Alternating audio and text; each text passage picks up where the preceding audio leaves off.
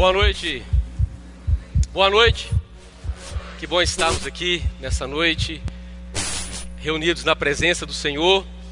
E para mim, essa noite é uma noite, eu quero dizer, triplamente especial. Primeiro, porque eu sei que Jesus está aqui neste lugar, amém? Segundo, porque, para quem não me conhece, meu nome é Neander. Eu cheguei aqui a São Paulo com minha esposa cinco meses atrás. Viemos de mudança, Deus nos trouxe para cá, nos plantou aqui nessa nova terra uma nova cultura, um novo povo, uma nova igreja. E oficialmente hoje é a minha primeira pregação aqui. Eu agradeço a confiança do pastor Sidney, porque nesses cinco meses, observando e aprendendo, eu confirmei e constatei que daqui deste altar, desse lugar, apenas palavras que exaltam o nome de Cristo Jesus precisam sair dos nossos lábios. E em terceiro lugar, porque quando eu cheguei aqui, falei, Senhor, que a, que a minha primeira pregação seja agendada primeiro no céu, depois no coração dos homens. E quando há três semanas atrás, mais ou menos, o pastor Cid me convidou na sua sala, ele me disse: Olha, é, você vai pregar. Eu falei, muito obrigado. e a pregação será no dia 18 de novembro. E quando ele falou isso, veio no meu coração a data. Hoje, meu pai completa 67 anos. Ele é um pastor já há 45 anos nós pastoreávamos juntos e a minha, o meu chamado, na verdade, foi Deus que me escolheu, foi Deus que me convidou para essa obra, mas a semente do Evangelho foi Ele que plantou em mim. Então hoje, se eu sou o que sou, graças à, à fé, o ensino de um homem que realmente teme ao Senhor. Vamos lá então, hoje nós estamos aqui, leis divinas para a formação de um novo povo. A gente já vem aí alguns domingos refletindo no livro de Levíticos. E tem sido uma caminhada especial, a gente tem aprendido bastante sobre a vontade de Deus, os projetos de Deus para a nossa vida. Então nós precisamos entender e aprendemos que Deus requer de nós como um povo santo, que foi chamado das trevas e fomos transportados para o reino da sua luz. Em Levítico 24, do 17 a 23, apenas uma porção desse capítulo 24. Eu quero que depois você na sua casa possa reler esse texto. Certamente o Senhor vai falar com você de outra maneira. Um texto muito rico, muitas informações. Mas o texto levítico para hoje é Levítico 24, 17 a 23. Diz assim: Quem matar alguém certamente morrerá. Mas quem matar um animal, o restituirá, vida por vida. Quando também alguém desfigurar o seu próximo, como ele fez, assim lhe será feito. Quebradura por quebradura, olho por olho, dente por dente. Como ele tiver desfigurado algum homem, assim se lhe fará. Quem, pois, matar um animal, o restituirá, mas quem matar um homem será morto. Uma mesma lei tereis, assim será para o estrangeiro como para o natural, pois eu sou o Senhor, o vosso Deus. E disse Moisés aos filhos de Israel que levassem aquele que tinha blasfemado para fora do arraial e o apedrejassem, e fizeram os filhos de Israel como o Senhor havia ordenado a Moisés. Como eu disse, nós estamos numa sequência de reflexões e pensamentos baseados aqui no livro de Levítico.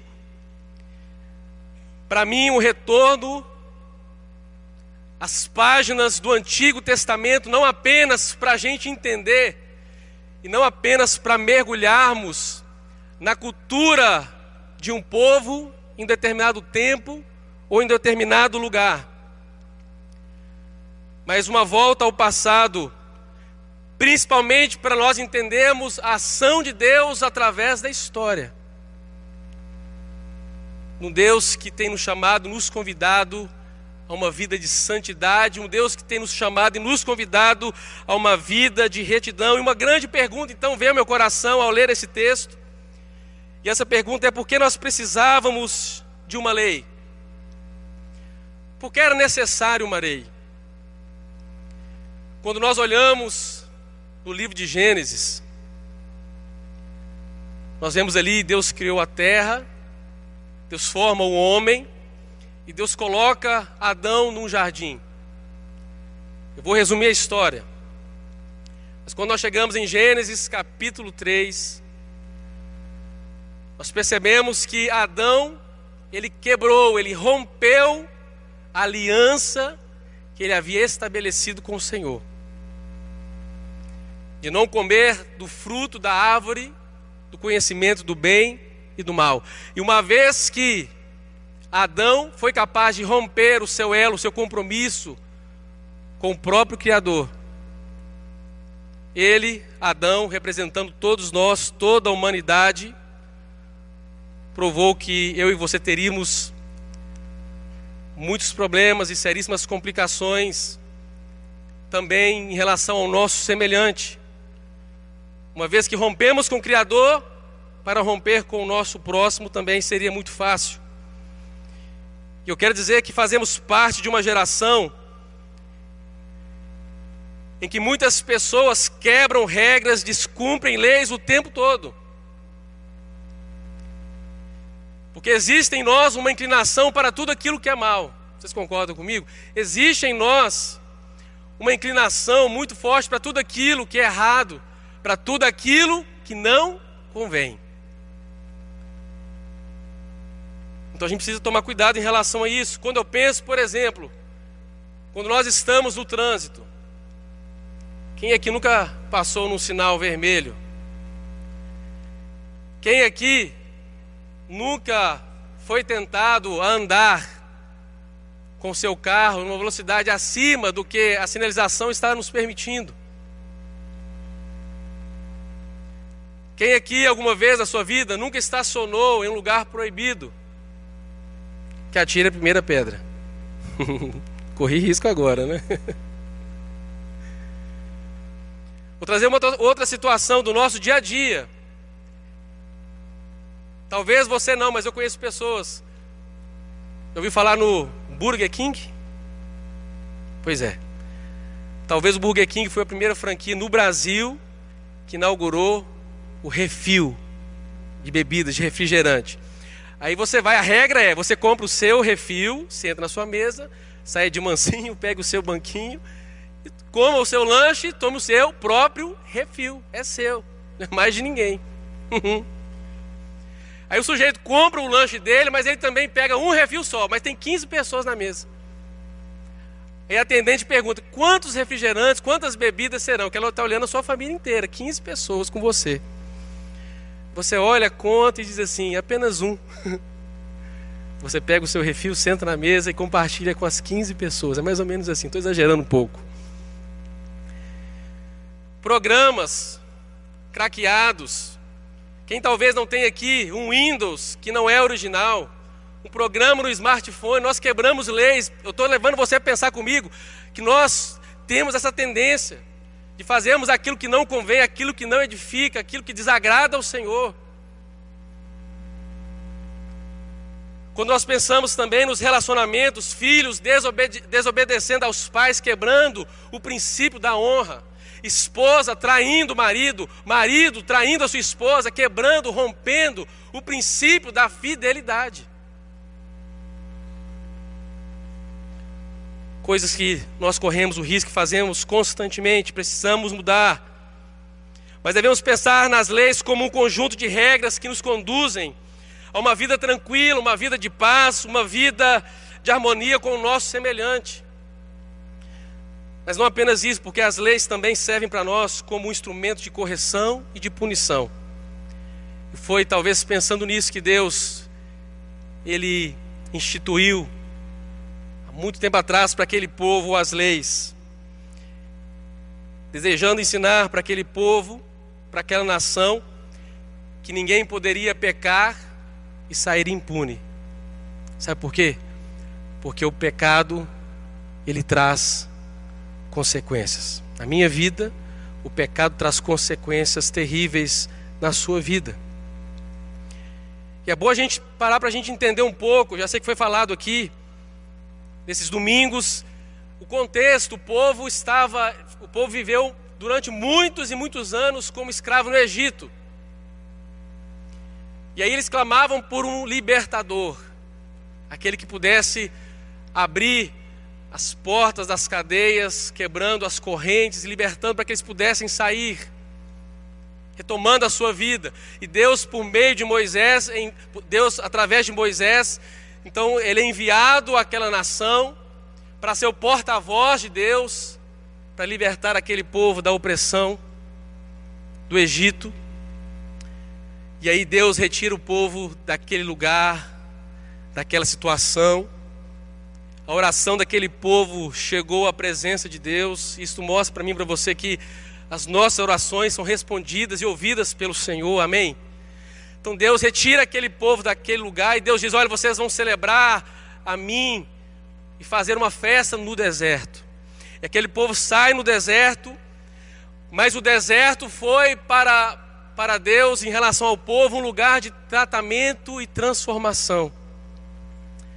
Porque à medida que aquelas pessoas iam caminhando no deserto durante aqueles anos, 40 anos no deserto, Deus ia tirando as marcas e as impressões do Egito. Porque uma coisa que nós vemos e percebemos quando nós lemos aqui o Antigo Testamento, Êxodo, que o povo geograficamente havia saído do Egito mas algumas práticas, culturas pagãs ainda estavam acompanhando aquele povo durante todo o deserto. Deus então traz a libertação. Eles precisavam passar por um processo de mudança no coração, processo de mudança na sua mente. Infelizmente, muitos durante esse caminho, esse, esse trajeto no meio do deserto, não levaram Deus a sério. Nós ouvimos aqui uma das séries, uma das pregações, foi falado sobre Nadab e Abiú que morreram porque brincaram com o fogo santo, o fogo sagrado. Esse texto que nós lemos aqui, do capítulo 24, eu não peguei o início da história, mas diz que um filho de uma israelita com um egípcio saiu do meio da sua tenda e foi até a tenda dos filhos de Israel. E lá ele começou a conversar e entrou numa briga, uma discussão. E ele blasfema contra Deus. E ele então é conduzido, ele é levado até Moisés para ver o que Deus falaria a respeito daquela situação. E a palavra que veio da parte de Deus era sentença de morte. Deus então começa a falar o que nós vimos aqui no verso 23 do capítulo 24. Nós encontramos assim: Disse Moisés aos filhos de Israel que levassem aquele que tinha blasfemado para fora do arraial e o apedrejassem, e fizeram os filhos de Israel conforme ordenara a Moisés. E olhando esse pano de fundo, eu penso na nossa vida, uma aplicação para hoje. Porque nós também estamos vivendo em uma escravidão. Algumas pessoas aqui ainda não encontraram Cristo. Precisam de libertação, precisam de salvação. E o Senhor tem nos convidado então a sairmos deste lugar de opressão e andarmos para uma terra, uma nova vida. O povo sai do Egito, caminha no deserto, rumo à terra prometida, rumo a Canaã. E nós também, quando aceitamos a Cristo, nós deixamos nossa, os nossos velhos hábitos para trás e começamos a andar rumo a essa terra, esse lugar prometido, a eternidade junto a Jesus. A palavra de Deus diz que nós não somos desse mundo, nós somos peregrinos e somos forasteiros, porque existe um lugar preparado para todos aqueles que amam, para todos aqueles que confiam, para todos aqueles que honram o nome de Cristo Jesus, o nosso Senhor, o nosso Salvador. É um lugar preparado para mim e para você. Mas existem, preste atenção, existem práticas na nossa vida que nós precisamos abandonar.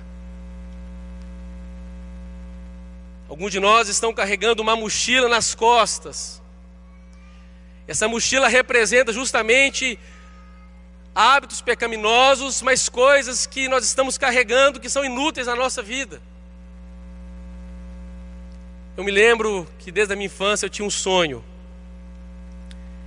Meu sonho era conhecer os Estados Unidos.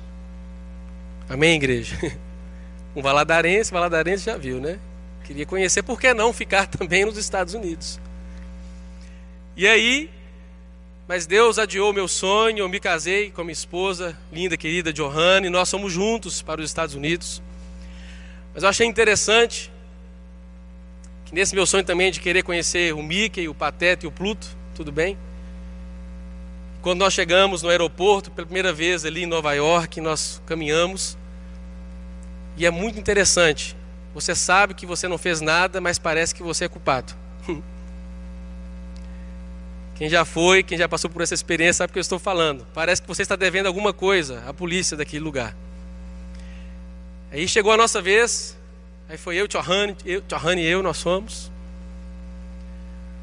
Quando nós chegamos lá, tinha um, um policial, um armário, era um cara muito alto, muito forte. Eu falei, Senhor, segura esse homem, ele vai me matar aqui.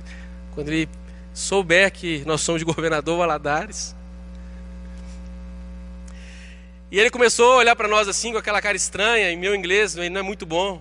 Ele, do speak English? Eu falei, sou, sou. Eu, eu fiz uma pergunta para ele. Eu falei assim, do speak português? Eu sabia que não. Mas eu perguntei mesmo assim, para a gente ganhar tempo. Para Deus iluminar a mente, o coração. Aí ele, quantos dias você vai ficar? Eu falei, o tempo. Qual é o propósito da sua, da sua vinda para o nosso país? Eu falei o propósito. Falei vacation. Falei, né, Johanny, vacation, é isso aí. Então, ele fala vacation, thanks. Aí ele perguntou assim, eu não sei, deve ter, né, a polícia é, é, é demais. Aí ele olhou para mim e falou assim, você é de Minas Gerais, você tem queijo Parece mentira, mas é verdade. Você tem queijo na bagagem? Eu falei, não, os queijos daqui são muito melhores.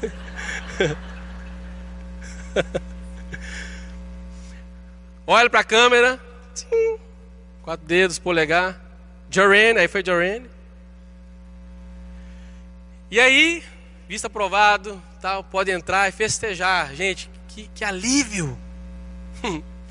e mesmo assim você vai andando, parece que eles estão atrás de você. E depois Deus falou comigo a respeito daquela situação, acredita? E eu comecei a aprender e a entender que se para entrar em uma nação, em um país, são tantas as exigências. Qual é o propósito? Por que você está aqui? Quantos dias? O que você traz na sua bagagem? E eu fiquei pensando sobre isso e meditando e cheguei à conclusão de que muitas vezes nós queremos também entrar na cidade de Deus queremos fazer parte da morada de Deus, mas queremos entrar como estamos, com impurezas, com os nossos pecados, mas o Senhor tem nos convidado a uma vida de santidade, amém? Então nós precisamos encarar com seriedade a necessidade de um processo de transformação, porque o mesmo Deus que queria transformar aquele povo em um novo povo, uma nova nação, com um novo coração, uma nova mente, também deseja fazer o mesmo comigo ele também deseja fazer com você. Para que nós possamos então andar dia após dia em novidade de vida. Então é interessante nós pensarmos: Antigo Testamento, lei mosaica, lei de Moisés. Mas Deus, para nos transformar também, impactar a nossa vida, Ele estabeleceu um novo mandamento. E quando eu penso na lei de Moisés, eu penso em ação e reação. Olha o texto que eu vou ler, Levítico 24, 17 a 22. Aquele que matar uma pessoa será morto. Quem matar um animal doméstico de outra pessoa dará ao dono um outro animal do mesmo valor. Mas à frente ele fala assim: quebradura por quebradura, olho por olho, dente por dente. Ação, reação. Lei de Moisés, Antigo Testamento. Viajamos na história, chegamos no Novo Testamento, Jesus. Jesus veio com um novo mandamento, um novo olhar. Costumo dizer que é uma atualização de Deus. Não é que, Jesus veio destruir a lei, ele veio cumprir a lei.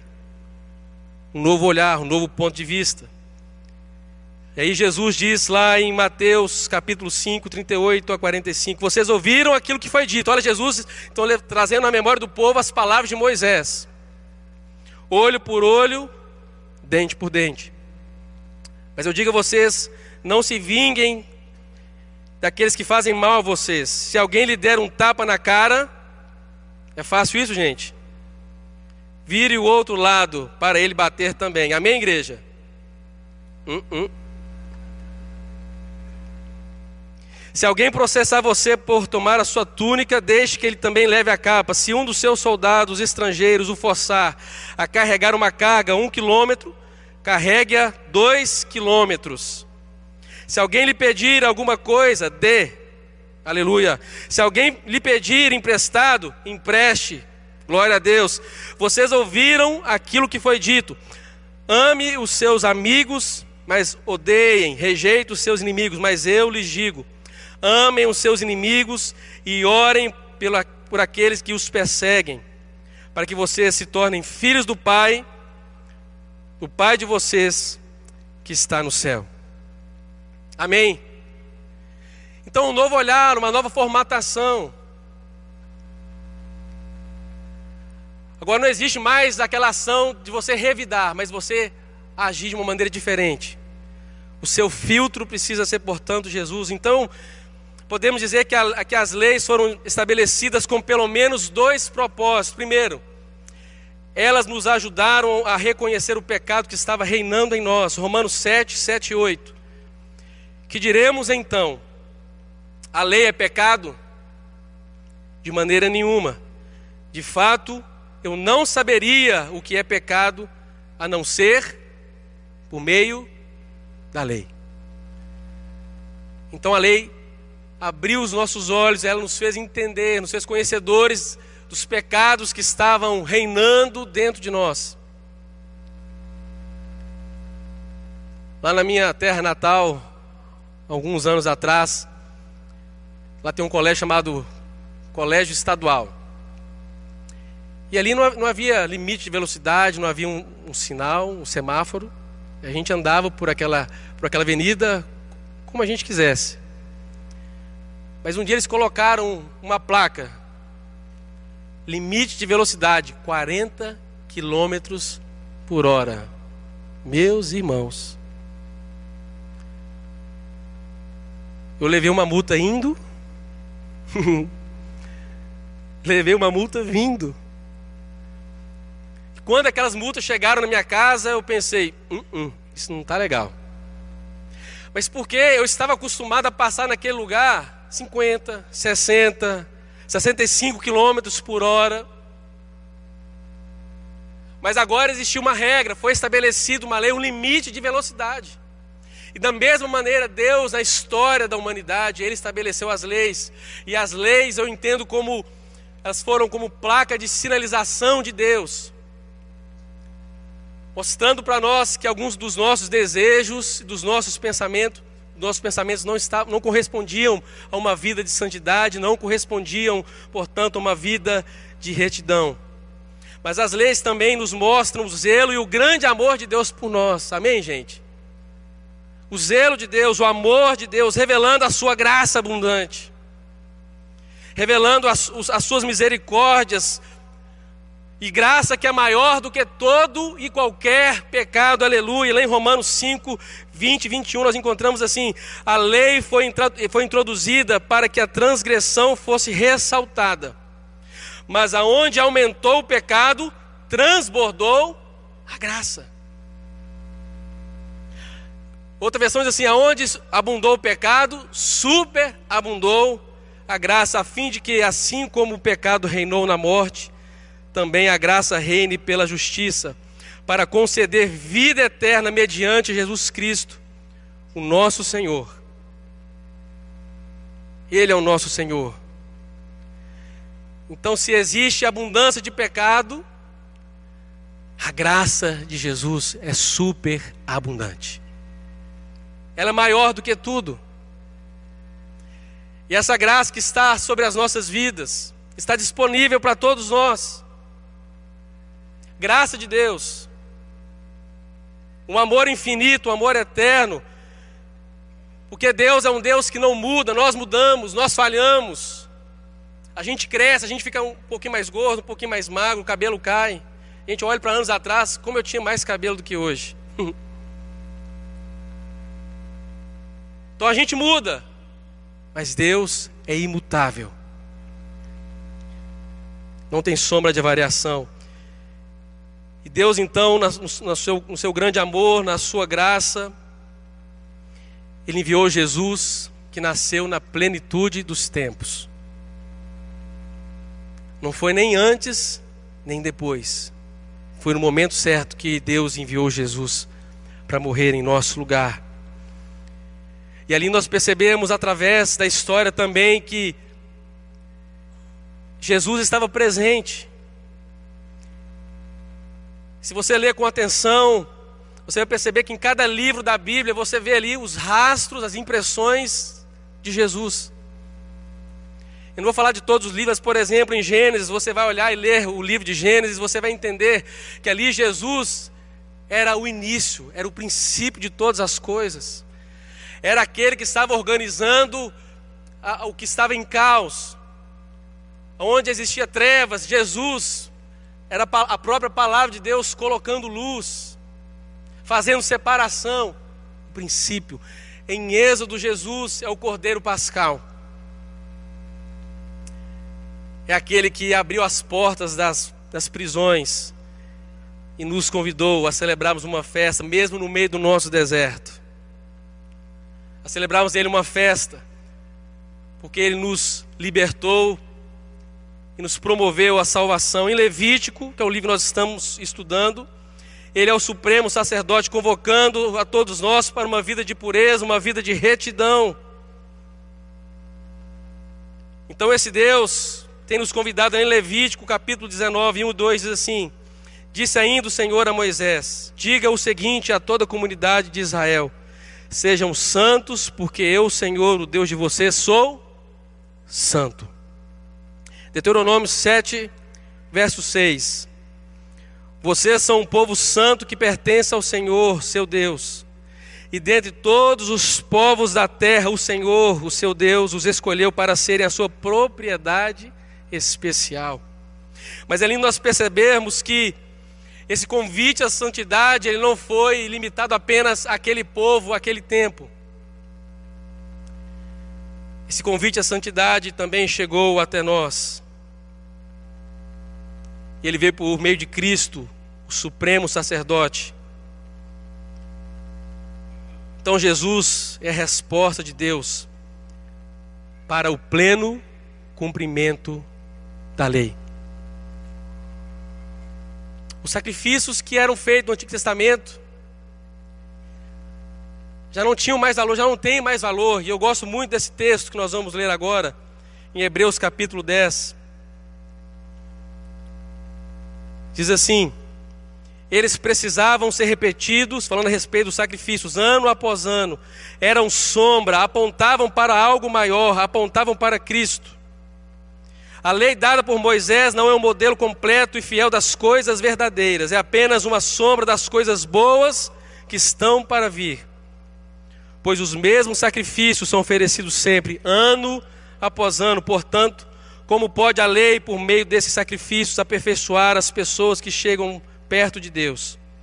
Se as pessoas que adoram a Deus tivessem sido purificadas dos seus pecados, não se sentiriam mais culpadas de nenhum pecado, e todos os sacrifícios terminariam. Em vez disso, esses sacrifícios realizados ano após ano servem para fazer com que as pessoas lembrem dos seus pecados, pois o sangue de touros, de bodes, não podem de maneira alguma tirar os pecados de ninguém. Por isso, Cristo, ao entrar no mundo, disse: Tu, ó Deus, não queres animais oferecidos em sacrifícios, nem ofertas de cereais, mas preparaste um corpo para mim. Não te agradam as ofertas de animais queimados inteiros no altar, nem os sacrifícios oferecidos para retirar os pecados. Então eu disse, é Jesus falando isso, tá, gente? Então eu disse: Estou aqui, ó Deus, venho fazer a tua vontade. Assim como está escrito a meu respeito no livro da lei. Depois ele disse: Estou aqui, ó Deus, para fazer a tua vontade. Assim Deus acabou com todos os antigos sacrifícios e pôs no lugar deles o sacrifício de Cristo. E porque Jesus Cristo fez, o que Deus quis, nós somos purificados do pecado pela oferta que ele fez, uma vez por todas, do seu próprio corpo. Aleluia.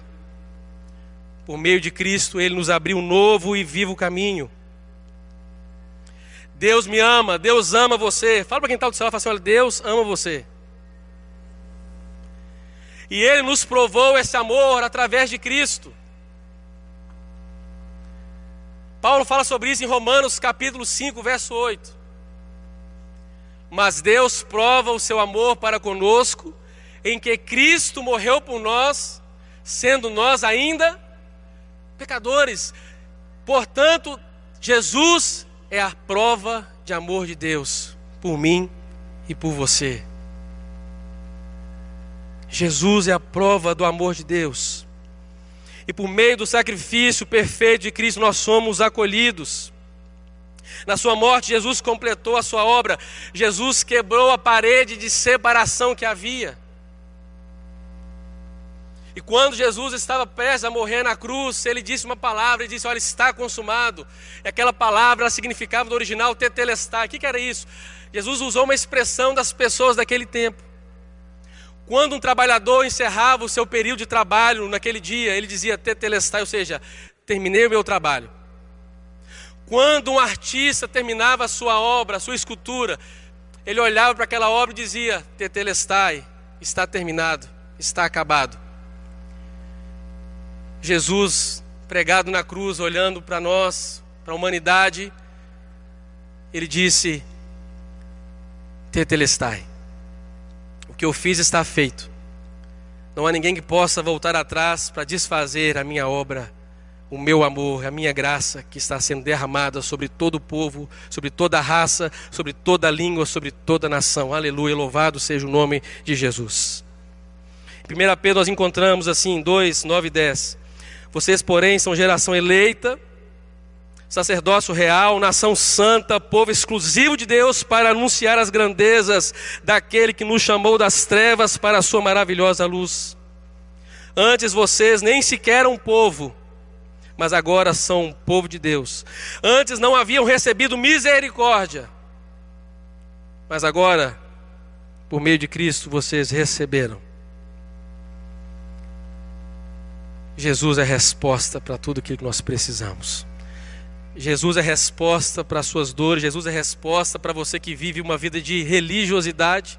Quer dizer para você que a sua religião não vai levar você a lugar nenhum, por isso eu te convido hoje a lançar a sua religião, tudo aquilo que tem sido um peso na sua vida, um fardo para você, e lançar sobre Jesus.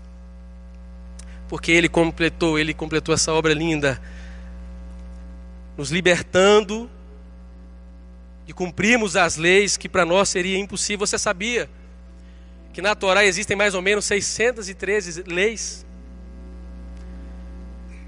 Então, quando Jesus estava ali caminhando, em Mateus 11, 28 a 30, quando ele fala assim: Venham a mim, vocês que estão cansados e sobrecarregados, e eu lhes darei descanso. Tomem sobre vocês o meu jugo, aprendam de mim. Sou manso e humilde de coração Naquele tempo as pessoas existiam muitos mestres, muitos rabis. E um conjunto de, de regras e de leis eram conhecidos naquele tempo como o jugo, era o jugo daquele mestre. Então Jesus, olhando para aquele povo, para os fariseus, para os saduceus, ele disse assim: Olha, vocês têm um conjunto de leis muito pesadas, mas se vocês vierem até mim, eu prometo dar a vocês descanso, aliviar o fardo pesado de vocês. Meu jugo é suave, meu fardo é leve. E para concluir, quero dizer três coisas rapidamente, para você guardar no seu coração. Primeiro, em Cristo nós estamos livres de cumprir as justas exigências da lei. Segundo, os mandamentos estabelecidos por Cristo não são pesados. Diga comigo, não são pesados não são pesados. Quantas pessoas já encontrei, pastor? Eu não consigo me entregar a Cristo porque é muito difícil, é muito pesado para mim. A palavra de Deus está dizendo aqui: todo aquele que crê que Jesus Cristo é nascido de Deus, e todo aquele que ama o Pai, ama também ao que dele foi gerado. Assim sabemos que amamos os filhos de Deus. amando a Deus e obedecendo aos seus mandamentos, porque nisso consiste o amor a Deus. Obedecer aos seus mandamentos. E os seus mandamentos, eles não são pesados. Então, obedecer a Deus não tem peso.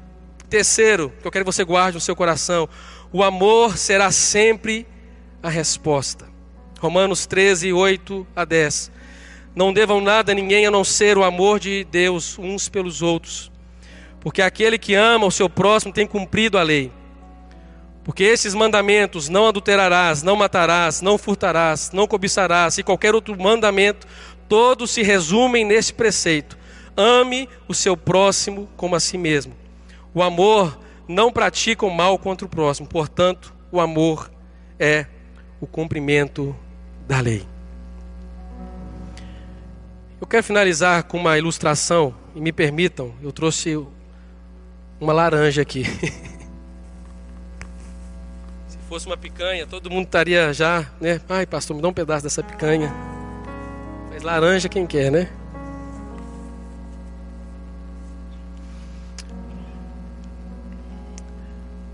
É algo que você vai guardar na sua mente, no seu coração. Eu parti essa laranja, dividi essa laranja.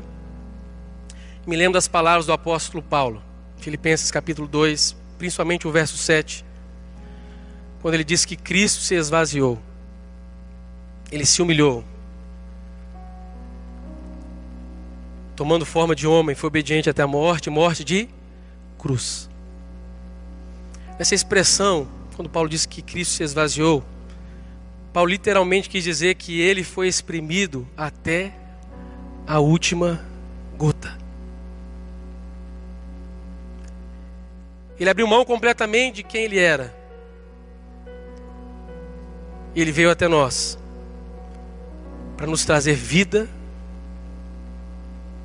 mas não é vida qualquer.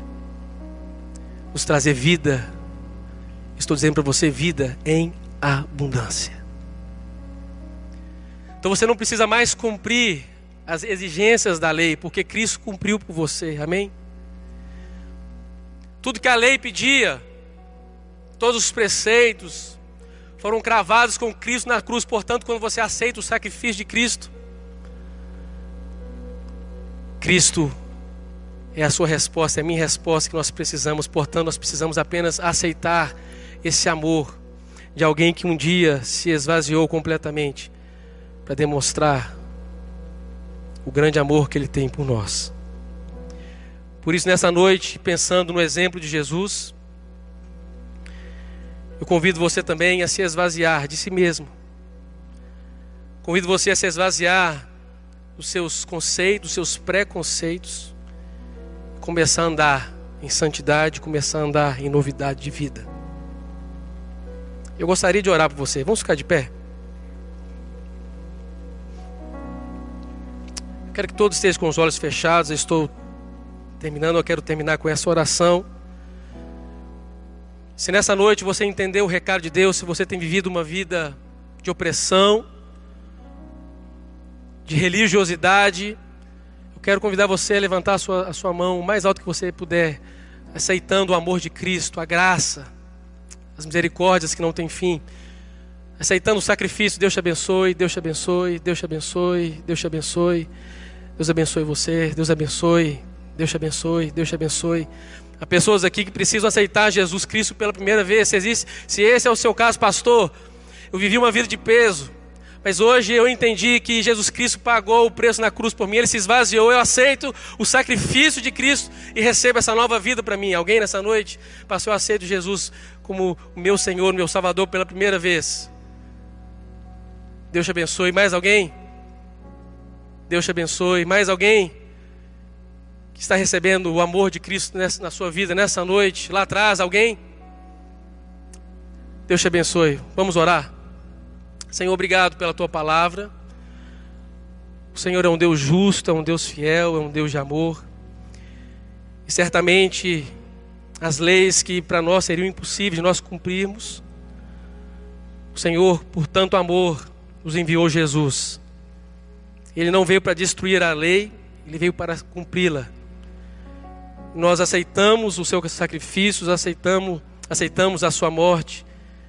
Decidimos hoje também receber a sua vida, vida abundante para cada um de nós. Retira, ó Deus, dessas pessoas os fardos pesados, retira, Senhor, a religiosidade.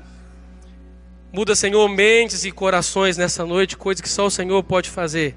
Essas pessoas que levantaram suas mãos, recebendo o Senhor como o Senhor de suas vidas, que o Senhor possa recebê-las e que o nome delas sejam escritos no livro da vida. E que quando o Senhor voltar, nós cremos que o Senhor está às portas. Todos nós estaremos na tua presença e lá não haverá choro, porque o Senhor enxugará dos nossos olhos toda lágrima, não haverá sofrimento, a morte será vencida, o inferno será derrotado, porque o Senhor tem todo o poder e a vitória do Senhor é certa. É a oração que nós fazemos em nome de Cristo Jesus, o nosso Senhor, o nosso Salvador. Amém. Que o Senhor te abençoe.